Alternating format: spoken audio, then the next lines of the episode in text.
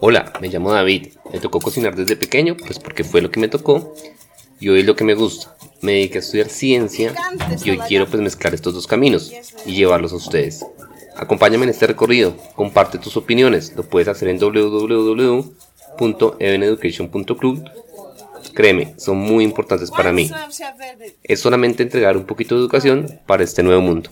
Muchas gracias.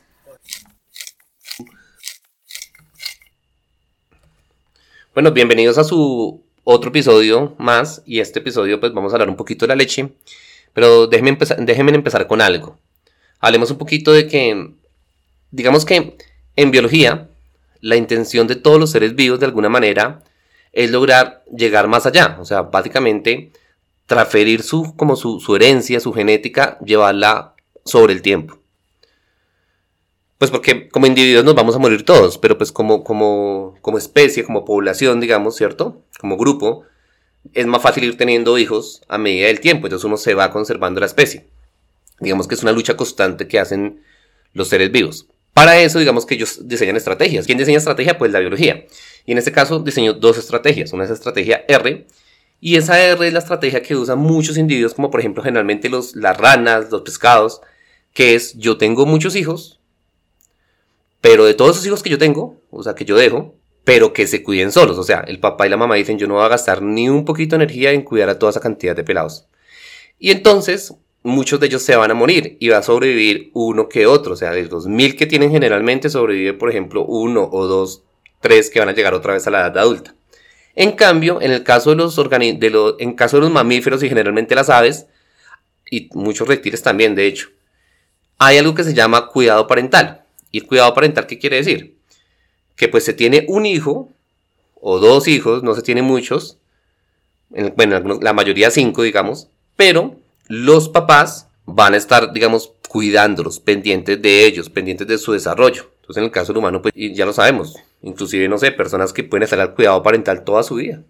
Nosotros como humanos estamos casi toda la vida, o por lo menos hasta lo que el papá pueda, teniendo un cuidado parental. Bueno, no en todos los casos, pero en la mayoría de casos.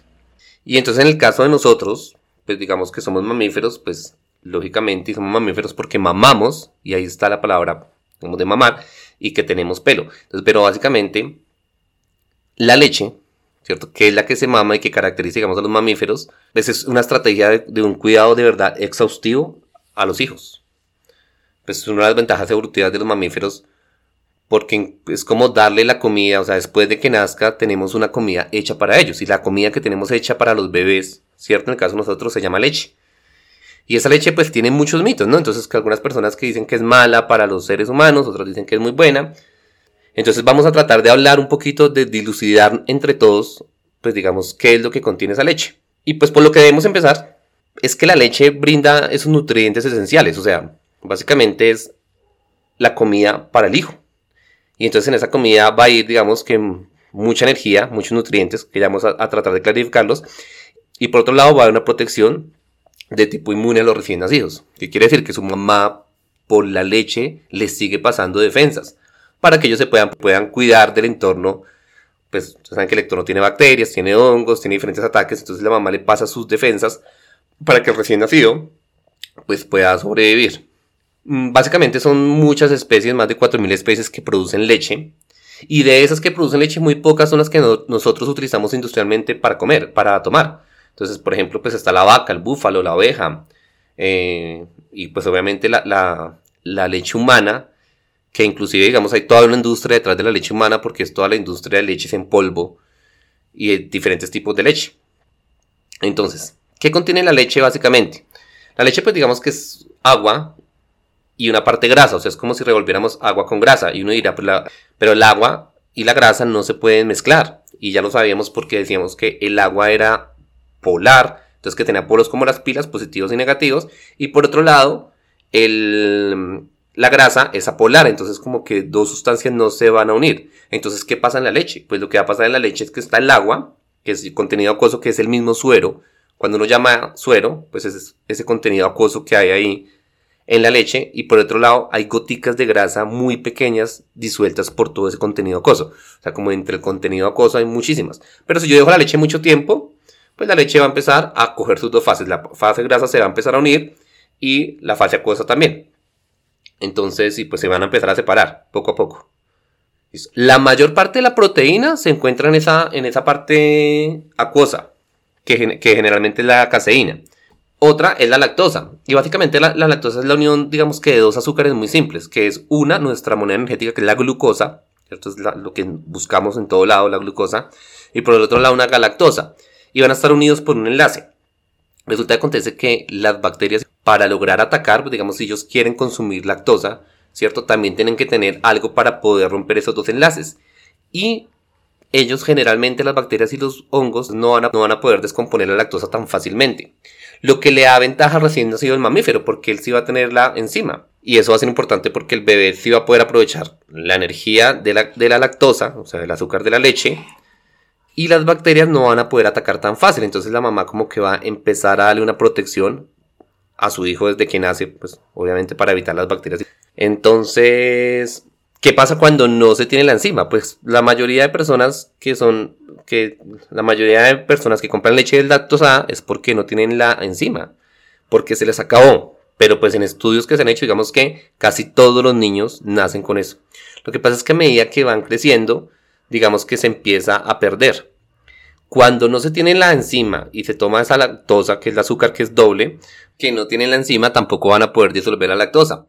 Y va a caer en el intestino grueso. Y cuando caiga en el intestino grueso, lo que va a pasar ahí es que unas bacterias que tenemos asociadas a nosotros, pues van a atacar, digamos que esa ruptura.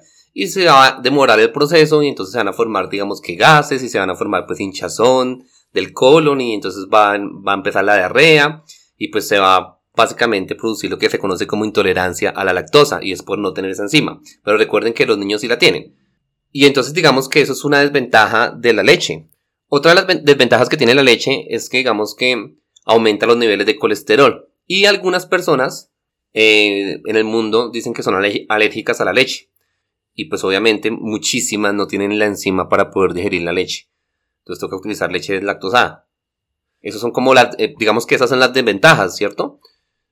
pero por ventajas sí también tiene muchas. Entonces, digamos que, pues por otro lado está la lactosa, que si la podemos digerir, obtenemos azúcares con ella. Por otro lado tenemos que tiene mucha vitamina D y tiene potasio, contiene aminoácidos básicamente que protegen al cerebro y pues que en los músculos evitan la fatiga muscular. Digamos que la leche, esas son como otras ventajas que va a tener la leche por contraparte. Y las desventajas serían entonces el colesterol, por otro lado que aumenta el colesterol y por otro lado que pues digamos que si no se tiene la enzima, la intolerancia a la, la, intolerancia a la lactosa, entonces puede ser una enfermedad y a nivel mundial es una enfermedad y que otras personas digamos que también pueden ser alérgicas a la leche.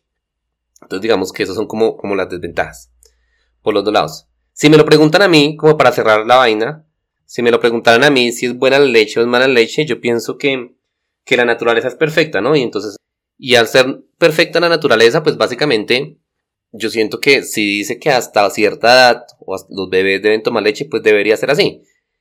Ahora que como alimento, pues digamos que se intensificó industrialmente y todo lo demás, pues pienso que tampoco puede ser malo si, es en, si no es en exceso. Y pues yo sí pienso que todo es en exceso es malo. Entonces hay personas que ya todos los días de pronto consumen leche. Yo pienso que ya así podría empezar a ser malo.